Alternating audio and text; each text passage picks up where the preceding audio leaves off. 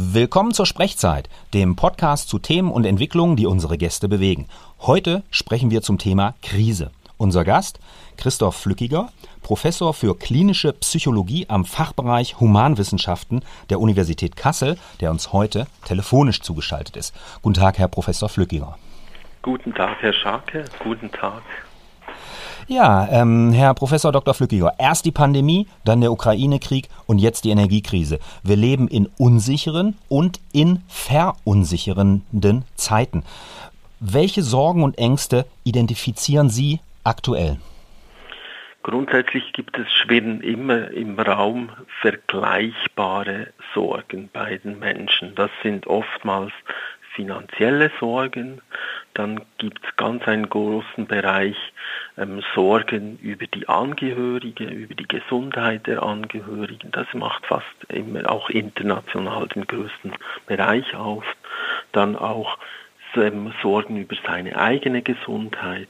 Und dann gibt es noch auch so Sorgen über das Weltgeschehen, also wie es uns und der Welt geht. Das sind eigentlich so die Bereiche, die wir immer auch international fast über verschiedenste Zeiten hinweg auch äh, finden. Wenn wir jetzt die aktuelle Situation äh, uns anschauen, ähm, stellen Sie in Ihren Forschungen, in Ihrer Arbeit fest, dass sich da etwas verändert hat? Oder ist das sozusagen, nennen wir es mal, das, was Sie gerade beschrieben haben, eine anthropologische Konstante? Ja, es ist noch interessant. Also wenn wir jetzt von pathologischem Sorgen ausgehen, dann ist das eigentlich so ein Sorgenprozess, der äh, damit zu tun hat, dass vielleicht wir eine Anspannung spüren und dann mit dieser Anspannung plötzlich so in Sorgenketten fallen. Was könnte geschehen? Ah, das könnte geschehen, das, das, das. Und das huscht dann eigentlich, diese Sorgenketten huschen von ganz verschiedenen Themen hin und her. Und das Interessante ist eigentlich, dass die Themen natürlich aktuell sind, dass die äh, auch Dinge aufgreifen, aber dass eigentlich der Prozess, der Sorgenprozess oder diese Ketten und auch wie viele Menschen dann eigentlich äh, also ganz lange dieses pathologischen Sorgen haben, das ist erstaunlich konstant in Gesellschaften.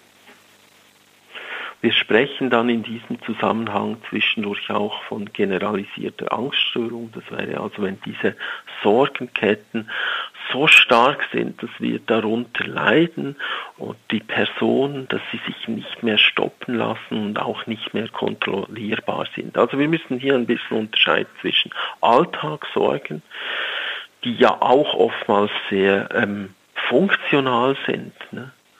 Wir, durch, dadurch, dass wir uns sorgen, halten wir, tragen wir auch Sorge, insbesondere gegen unseren, unsere Angehörigen und so weiter. Also das, das heißt jetzt grundsätzlich ist die Sorge keine, äh, kein, kein Ding, was besorgniserregend ist, um mal bei dem Wort zu bleiben, sondern genau. es ist. Genau, ich würde das genau so sehen, ne? dass wir äh, grundsätzlich Sorgen über Sorgen, das wäre fast dann das Schwierige und vor allem, dass sich das nicht mehr ähm, stoppen lässt und so sich über verschiedenste Themen hinweg huscht. Hm, ja, Stichwort, Stichwort stoppen lassen. Ja, also ähm, was kann ich als Einzelner tun, ähm, wenn ich, sage ich mal, in so eine, ich nenne es mal Sorgenschleife, Sie haben von mhm. einem Sorgenprozess gesprochen, wenn, wenn ich sozusagen in so eine Sorgenabwärtsschleife vielleicht noch ein bisschen konkreter komme, mhm. was, äh, ja, was kann, was kann ich als Einzelner tun? Ich denke grundsätzlich, also hat es immer damit ein bisschen zu tun, dass wir eine Anspannung haben. Und diese Anspannung nehmen wir fast ein bisschen zu ernst. Dass wir denken, ah, da ist eine Anspannung, da muss was vorhanden sein. Das muss Gefahr sein. Und dann diese, aus dieser Gefahr scannen wir dann sozusagen die Zukunft und alle Bereiche, was eigentlich schief gehen könnte. Und was eine Möglichkeit ist, ist auf der einen Seite, also sind teilweise ganz einfache Dinge. Oder das Wichtigste ist, dass wir erkennen, okay, jetzt bin ich vielleicht in einer Sorgenkette, jetzt habe ich eine Anspannung. Und vielleicht merke ich auch, jetzt habe ich diese Schleife, jetzt beginne ich zu rattern und da kann vielleicht sogar solche Dinge sein wie 21, 22 mal versuchen, in dem sozusagen ja sich ein bisschen zu entspannen, einfach zu merken, aha, okay, wo bin ich eigentlich? Aha, da, so. Und dann mal versuchen, überhaupt nichts zu denken, sondern einfach hier auf 21, 22 zu sein. Das wäre jetzt ein sehr einfacher Trick, einfach mal dieses ja, ins Hier und Jetzt kommen. Eine weitere Möglichkeit ist, dass ähm, auch einfach diese Sorgen ein bisschen stärker anzuschauen. Also nicht so im Sinne, ah, ich muss das lösen, ah, ich muss das oder dann, ah, es geht nicht, ich kann das nicht und, und dann wird plötzlich diese innere Stimme, also auch ein bisschen die zu hören und zu beobachten. Oftmals wird die dann sehr schnell und so ein bisschen vielleicht auch klagen oder es klingt jetzt aus Schweizer, würde ich sagen, so ein bisschen manchmal wie ein italienischer Cinquecento, diese äh, Fiat-Autos, also so hochtourig, so und man bekommt fast keine Luft mehr, also im inneren Dialog. Und dann versuchen vielleicht auch diesen inneren Dialog ein bisschen zu verlangsamen oder einfach zu beobachten und zu merken, aha, okay, ich bin jetzt gerade in dieser Sorgenkette und da auch, was ist eigentlich, was steht hinter dran? Und oftmals sind es ja ganz wichtige Dinge, also zum Beispiel sich auch ja, bewusst zu werden, aha, unsere Angehörigen sind mir extrem wichtig, auch zu merken, aha, eigentlich sind Werte wie in einer ja, in einem Staat zu leben, wo wir äh, eben gewisse soziale Sicherheit haben, wo wir eben keinen Krieg haben, zu merken, dass wir irgendwie auch ja, ähm, eigentlich ziemlich viel Wohlstand haben im Sinne, dass wir fast annehmen können, dass wir immer heizen können und solche Sachen. Und das sind ja eigentlich Werte. Und dann gibt es vielleicht so im inneren Dialog vielleicht auch einen Wertedialog. Aber der wäre ja dann ein bisschen ruhiger. Also so ein bisschen die Frage, was steht eigentlich hinten dran und ein bisschen wegkommt von, ah, das ist schlimm, ich muss da und da und das muss ich jetzt machen, ah, und dass das so hochtourig wird. Ein bisschen das überhaupt zu merken. Ja, jetzt Macht ist das für Sie Sinn, persönlich? Mhm. Können Sie das nachvollziehen? Ja, ja, ich, also ich kann das, ich kann das nachvollziehen. Äh, mhm. Das ist, also das ist, es gibt ja, es gibt ja sozusagen diese einmal diese individuelle Komponente, ne, mhm. also so, wo, ähm, ja, wo, wo ich äh, für mich sozusagen gucken mhm. kann, ähm, im Sinne, der Selbstfürsorge, sage ich mal, mhm. wenn, wenn ich das jetzt äh, so für, mhm. für mich in, in meinen Kontext übersetze. Mhm. Ne? Und ähm, Sie haben ja gerade selbst darüber ähm, selbst gesagt, dass es ähm, gut ist, sich zu vergegenwärtigen, dass mhm. wir, wo leben wir eigentlich, wie leben mhm. wir eigentlich, ne? und, und äh, das auch wertzuschätzen, mhm. ähm, was wir sozusagen auf dem Haben-Konto haben, wenn man es jetzt mal auf der ja. ähm, so, so im Sinne äh, des ja. Bankkontos sehen würde. Und gleichzeitig. Oder vielleicht einfach auch Dankbarkeit Zu haben, ne? das so diese zu merken, ja, was das eigentlich alles auch ziemlich gut ist, ne? Und das merken wir manchmal, wenn Dinge wegbrechen, ne? dass es ja auch ziemlich vieles Gute, viele gute Dinge hat. Und wenn wir jetzt, wenn wir jetzt nochmal auf das Gemeinwesen äh, mhm. zurückkommen und sozusagen auf den Staat oder auf das, ja. was, äh, was wir alle tragen, ähm, mhm. äh, mal weg von der individuellen Ebene, ähm, man spricht ja auch so von kollektiven Ängsten, von mhm. kollektiven Sorgen. Also was kann, muss, was soll ein Gemeinwesen in diesen Zeiten leisten, damit wir auch als Individuen gut ähm, da durchkommen? Mhm.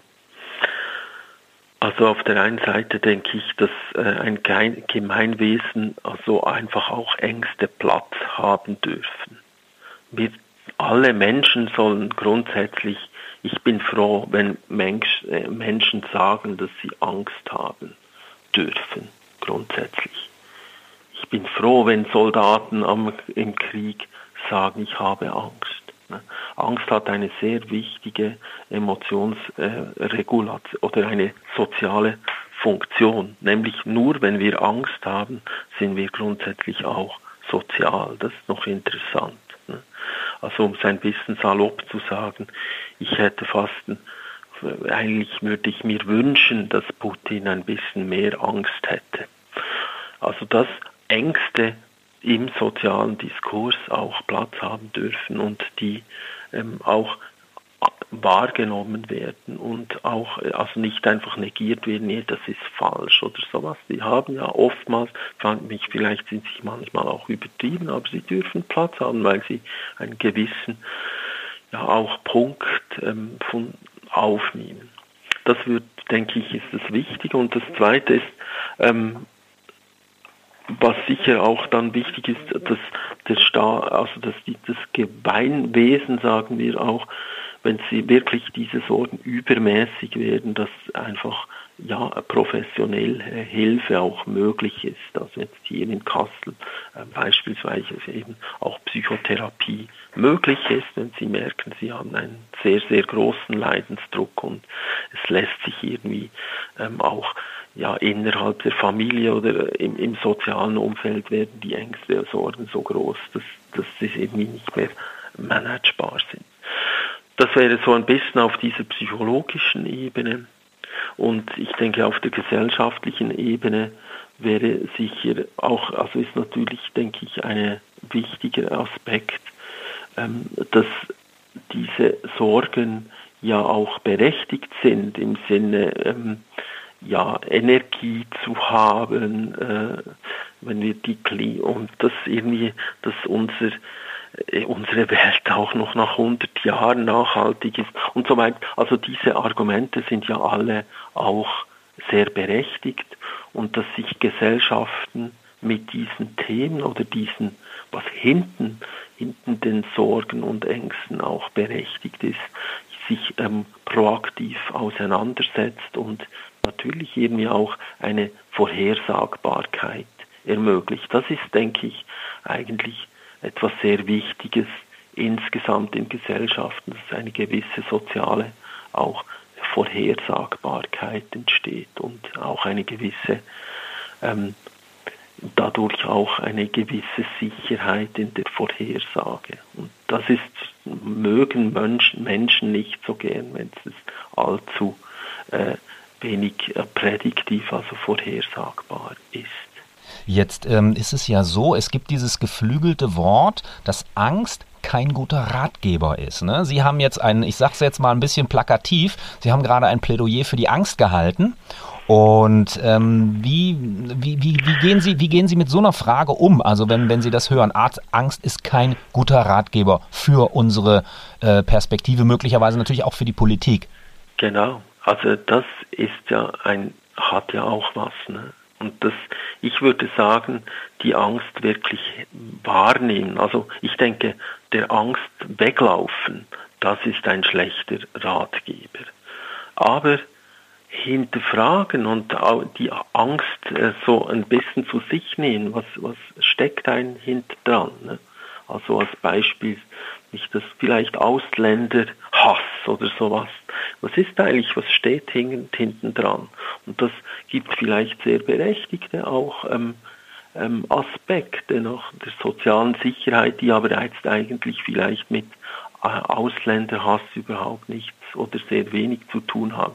Also mit anderen Worten, ich denke, eigentlich ist es eher das Davonhuschen von Angst, das äh, fast gefährlicher ist als die Angst zu sich nehmen und sich auch ganz ehrlich zu hinterfragen, was steckt eigentlich dahinter, auch für mich und was sind da, ähm, äh, was sind da die, äh, was steckt da bei mir dahinter, ne, damit wir nicht Sündenböcke haben. Ne? Das wäre dann sozusagen sehr schnell, weil ich Angst habe, dann sehr schnell auf etwas anderes außerhalb irgendwie, äh, wir sagen dem attribuieren, also sehr schnell irgendwie äh, eben einen Sündenbock oder so finden. Aber das ist eigentlich keine Auseinandersetzung mit Angst, sondern es ist sehr schnell einfach davongehen. Deshalb würde ich eher fast plädieren, sehr sorgsam und äh, mit Angst umzugehen. Mhm. Jetzt ähm, Vielleicht nochmal so eine Frage, ähm, weil wir erleben es ja gerade, wir hören das auch, sage ich mal, befeuert durch die Medienberichterstattung, dass die Sorge und die Krise jetzt auch in den Mittelschichten angekommen mhm. ist, ne? die also in Milieus, sagen wir mal so grundsätzlich, für die es vielleicht, wenn man jetzt so sich so ein Land wie die Bundesrepublik anguckt oder, oder viele westeuropäische Länder, wo es im Grunde genommen seit Jahrzehnten nur bergauf ging. Ne? Ähm, wo ne, die, die, die Bildungsfrage war da, die jede Generation hat ein bisschen noch irgendwie on top äh, gehabt und so weiter. Jetzt kommt diese Angst auch hört man eben immer wieder in den Mittelschichten an. Und meine Frage, ähm, wäre es möglich, also gibt es da schichtenspezifische Wahrnehmungen halt auch ähm, und kommen möglicherweise diejenigen, die schon immer im Krisenmodus gelebt haben, beziehungsweise in einer Gesellschaft in einem solchen Modus leben mhm. mussten, weil sie an den Rand gedrängt wurden, ähm, möglicherweise sogar besser durch solche Krisen? Ja, das ist eine sehr interessante Frage und also ich bin ja selber Schweizer und äh, wo, habe sehr lange beispielsweise am Zürichberg, das ist eine der reichsten Gegenden europaweit und da hatten ganz viele Leute also sehr, sehr große Ängste. Also es ist nicht so, dass wenn es einem sehr gut geht, dann man geschützt wäre von Ängsten, sondern äh, fast im Gegenteil, dass manchmal auch Ängste, wenn es uns sehr, sehr gut geht, dass wir dann vielleicht noch fast mehr Ängste haben. Sie kennen das vielleicht aus der Schule, wenn jemand extrem immer gute äh, Noten hatte ne, und einer Schüler, dann plötzlich gibt es eine zwei, dann könnte es schon sein, dass diese, dieser Schüler dann Angst, ah, was äh, ist jetzt da, weil er oder sie nicht gelernt hat, eigentlich ähm, mit diesen, dieser Situation, die auch irgendwie adäquat einzuschätzen oder irgendwie überhaupt lernen, umzugehen damit. Aus dieser Perspektive denke ich, wäre sicher, äh, ist es so, dass äh, Menschen, die irgendwie in ja, das auch gelernt haben in aus irgendwie familiären Situationen mit Ängsten, die irgendwie auch positiv zu nutzen und auch eine Kraft zu entwickeln hinten dran.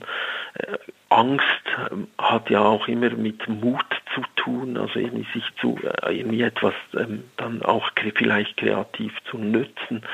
Ähm, aus dieser Perspektive denke ich sicher, dass Leute, die irgendwie das auch schon gelernt haben, sich ähm, mit dem auch irgendwie etwas Positives rausnehmen können. Also ich denke, es hat auch was mit Gefordertsein zu tun und irgendwie auch Verantwortung zu übernehmen und nicht allzu schnell, sondern vielleicht auch zu sagen, ja, ähm, hat, nützt ja sowieso nichts aus dieser Perspektive denke ich, hat das sicher etwas Individuelles. Inwieweit es jetzt schichtenabhängig ist, kann ich, wenn ich ehrlich bin, nicht, ähm, kennt ich keine Studie, kann ich sehr wenig dazu sagen und ich kann eher sagen, dass Ängste eigentlich über die gesamte Bevölkerung verteilt sind, was interessant ist. Mhm. Und ähm, ich sag mal, wir, wir nähern uns äh, der Zielgerade unseres mhm. Gespräches jetzt zu diesem Thema äh, Krise, wo, worüber Krise, Sorgen, Ängste. Ähm, gibt es noch, sage ich mal, aus Ihrer Perspektive, ähm, Sie lehren ja jetzt auch eben an der Uni Kassel, Sie haben mhm. Kontakt mit vielen jungen Menschen, ähm, die ja auch möglicherweise im Besonderen, weil das ganze Leben noch vor ihnen liegt, ähm, andere Sorgen aktuell haben, lesen wir auch immer wieder. Ne? Mhm. Also ähm, was das angeht, gibt es, gibt es vielleicht noch, also insgesamt so, so äh, zum Schluss so, ein, äh, so eine Botschaft von Ihnen, wo Sie sagen, das möchte ich meinen Hörerinnen und Hörern jetzt mit auf den Weg geben.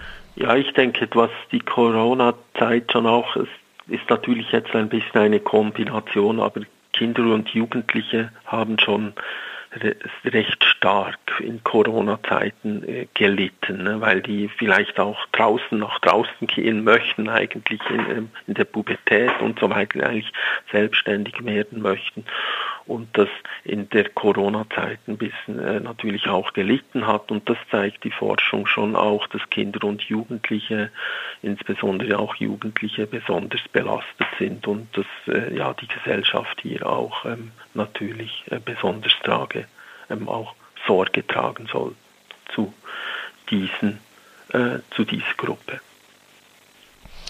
Okay, dann bis hierher erstmal ganz, ganz herzlichen Dank an Christoph Flückiger, Professor für klinische Psychologie am Fachbereich Humanwissenschaften der Universität Kassel. Vielen, vielen Dank für dieses Gespräch. Ja, vielen Dank Ihnen.